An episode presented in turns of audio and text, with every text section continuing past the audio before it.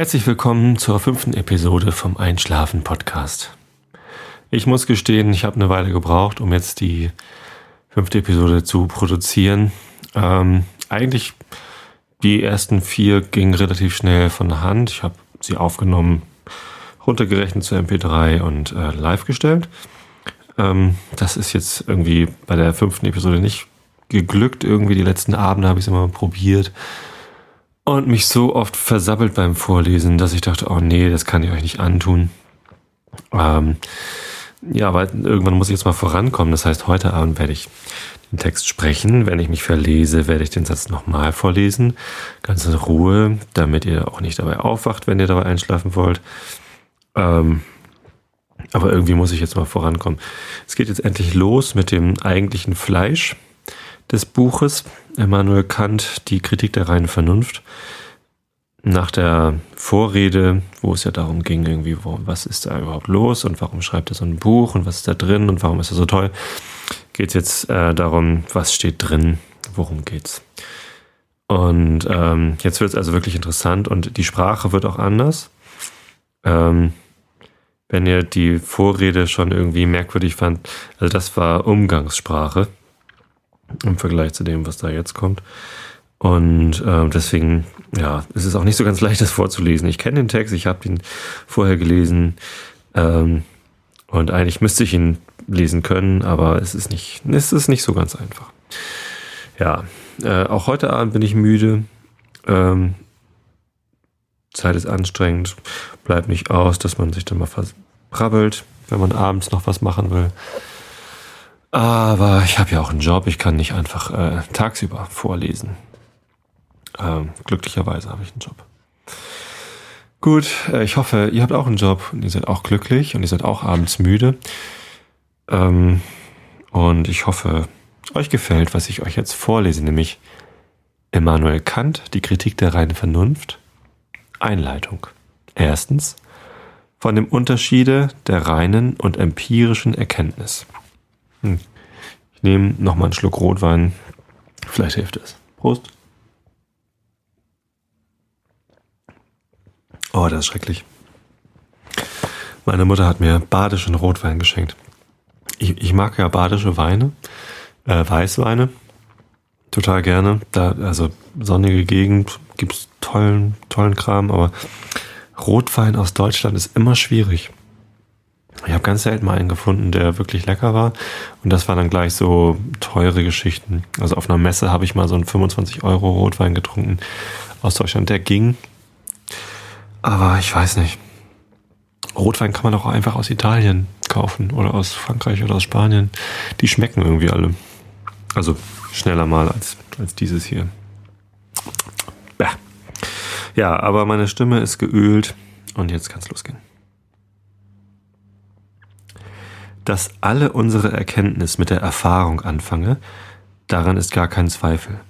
Denn wodurch sollte das Erkenntnisvermögen sonst zur Ausübung erweckt werden, geschehe es nicht durch Gegenstände, die unsere Sinne rühren und teils von Selbstvorstellung bewirken, teils unsere Verständnistätigkeit in Bewegung bringen, diese zu vergleichen, sie zu verknüpfen oder zu trennen und so den rohen Stoff sinnlicher Eindrücke zu einer Erkenntnis der Gegenstände zu verarbeiten, die Erfahrung heißt. Der Zeit nach geht also keine Erkenntnis in uns vor der Erfahrung vorher, und mit dieser fängt alle an. Wenn aber gleich alle unsere Erkenntnis mit der Erfahrung anhebt, so entspringt sie darum doch nicht eben alle aus der Erfahrung.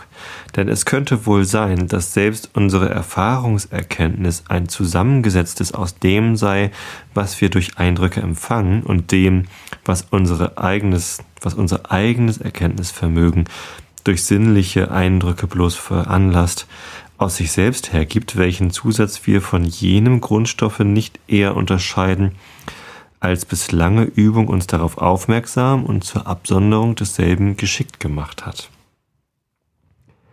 Es ist also wenigstens eine der näheren Untersuchung noch benötigte und nicht auf den ersten Anschein zugleich abzufertigende Frage, ob es ein dergleichen von der Erfahrung und selbst von allen Eindrücken der Sinne unabhängiges Erkenntnis gebe.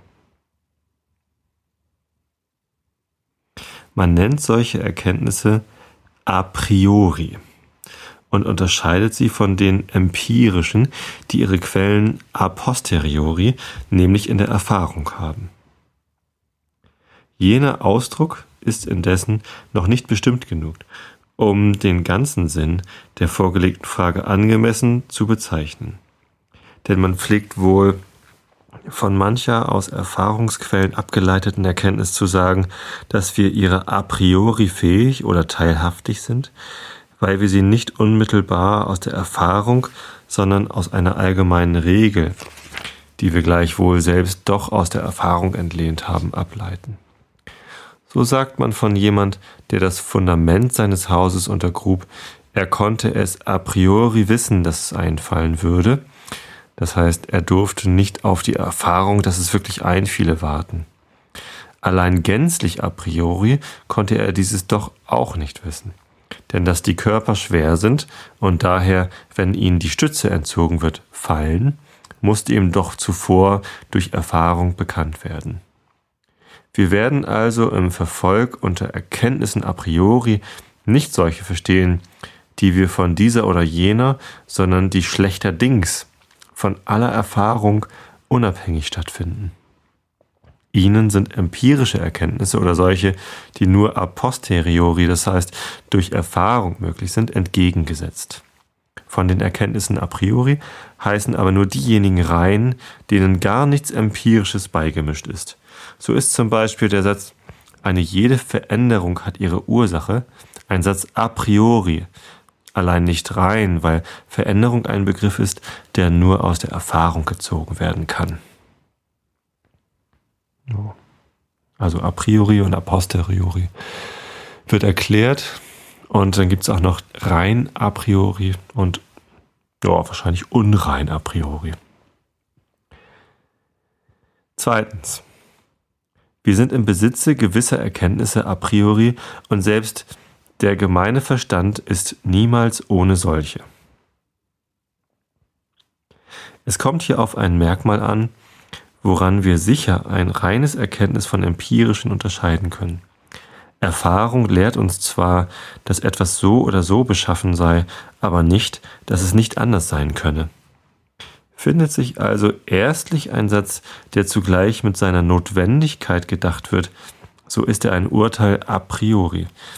Ist er überdem auch noch von keinem abgeleitet, als der selbst wiederum als ein notwendiger Satz gültig ist, so ist er schlechterdings a priori. Zweitens. Erfahrung gibt niemals ihren Urteilen wahre oder strenge, sondern nur angenommene und komparative Allgemeinheit durch Induktion, so dass es eigentlich heißen muss, so viel wir bisher wahrgenommen haben, findet sich von dieser oder jener Regel keine Ausnahme. Wird also ein Urteil in strenger Allgemeinheit gedacht, das heißt so, dass gar keine Ausnahme als möglich verstattet wird, so ist es nicht von der Erfahrung abgeleitet, sondern schlechterdings a priori gültig. Die empirische Allgemeinheit ist also nur eine willkürliche Steigerung der Gültigkeit, von der welche in den meisten Fällen zu der, die in allen gilt, wie zum Beispiel in dem Satze alle Körper sind schwer.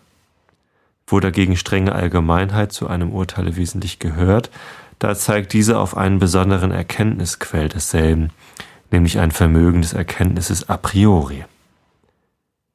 Notwendigkeit und strenge Allgemeinheit sind also sichere Kennzeichen einer Erkenntnis a priori und gehören auch unzertrennlich zueinander. Weil es aber im Gebrauche derselben bisweilen leichter ist, die empirische Beschränktheit derselben, also die Zugfälligkeit in den Urteilen, oder es auch manchmal einleuchtender ist, die unbeschränkte Allgemeinheit, die wir einem Urteile beilegen, als die Notwendigkeit desselben zu zeigen, so ist es ratsam, sich gedachter beider Kriterien, deren jedes für sich unfehlbar ist, abgesondert zu bedienen. Dass es nun dergleichen notwendige und im strengen, strengsten Sinne allgemeine, mithin reine Urteil a priori im menschlichen Erkenntnis wirklich gebe, ist leicht zu zeigen. Will man ein Beispiel aus Wissenschaften, so darf man nur auf alle Sätze der Mathematik hinaussehen – Will man ein solches aus der gemeinen Verstandesgebrauche? Aus dem gemeinen Verstandesgebrauche? So kann der Satz, dass alle Veränderung eine Ursache haben müsse, dazu dienen. Ja, in dem letzteren enthält selbst der Begriff einer Ursache so offenbar den Begriff einer Notwendigkeit der Verknüpfung mit einer Wirkung und einer strengen Allgemeinheit der Regel, dass er gänzlich verloren gehen würde, wenn man ihn, wie Hume es tat, von einer öfteren, öfteren Beigesellung dessen, was geschieht, mit dem, was vorhergeht und einer daraus entspringenden Gewohnheit, mithin bloß subjektiven Notwendigkeit, Vorstellung zu verknüpfen, ableiten wolle. Oh, der ist aber schwierig, der Satz. Ich glaube, den lese ich nochmal vor. Also ich habe ihn jetzt gerade nicht verstanden. Wo fängt der an? Das ist ja so lang. Will man ein Beispiel aus Wissenschaften, so darf man nur auf alle Sätze der Mathematik hinaussehen. Will man ein solches aus, der gemeinsten Verstandes, aus dem gemeinsten Verstandesgebrauche, so kann der Satz, dass alle Veränderung eine Ursache haben müsse, dazu dienen. Ja, in dem letzteren enthält selbst der Begriff einer Ursache so offenbar den Begriff einer Notwendigkeit der Verknüpfung mit einer Wirkung und einer strengen Allgemeinheit der Regel, dass er gänzlich verloren gehen würde, wenn man ihn, wie Hume es tat, von einer öfteren Beigesellung dessen, was geschieht, mit dem, was vorhergeht, und einer daraus entspringenden Gewohnheit mithin bloß subjektiven Notwendigkeit, Vorstellungen zu verknüpfen, ableiten wollte. Aha. Mhm. Ich versuche das mal zu reformulieren. Also, wenn man, äh, wie Hume, von dem ich ja auch schon versucht habe, was vorzulesen, versucht, eine Regel abzuleiten, dass äh, eine, eine Wirkung immer eine Ursache haben, eine Veränderung immer eine Ursache haben muss. Ähm, und das daraus ableitet, dass ja, je öfter man das betrachtet, äh, desto mehr Gewohnheit entspringt daraus, dann äh, verliert tatsächlich ähm, der Begriff der, der Ursache sein, seine Bedeutung. Weil das durch ähm, Betrachten ja nicht bewiesen wird, dass äh, eine Veränderung immer eine Ursache hat, sondern ähm, nur für diesen einen Fall und für alle unsere Betrachtungen das gilt und nicht für ähm, die Allgemeinheit, dass jede Veränderung eine Ursache haben müsse. Ja, das ist ein großer Unterschied zwischen David Hume und Immanuel Kant. Ähm, was man jetzt irgendwie jetzt besser findet, könnte jetzt sagen, Kant ist hier mal der, der Denkerischere. Aber ob das hilft, äh, sei mal dahingestellt.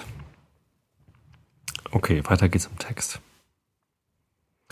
Auch könnte man, ohne dergleichen Beispiele zum Beweise der Wirklichkeit reiner Grundsätze a priori in unserem Erkenntnisse zu bedürfen, dieser ihre Unentbehrlichkeit zur Möglichkeit der Erfahrung selbst mit den a priori dartun.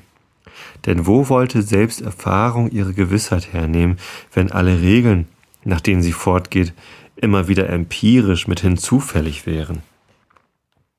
Daher man diese schwerlich für erste Grundsätze gelten lassen kann.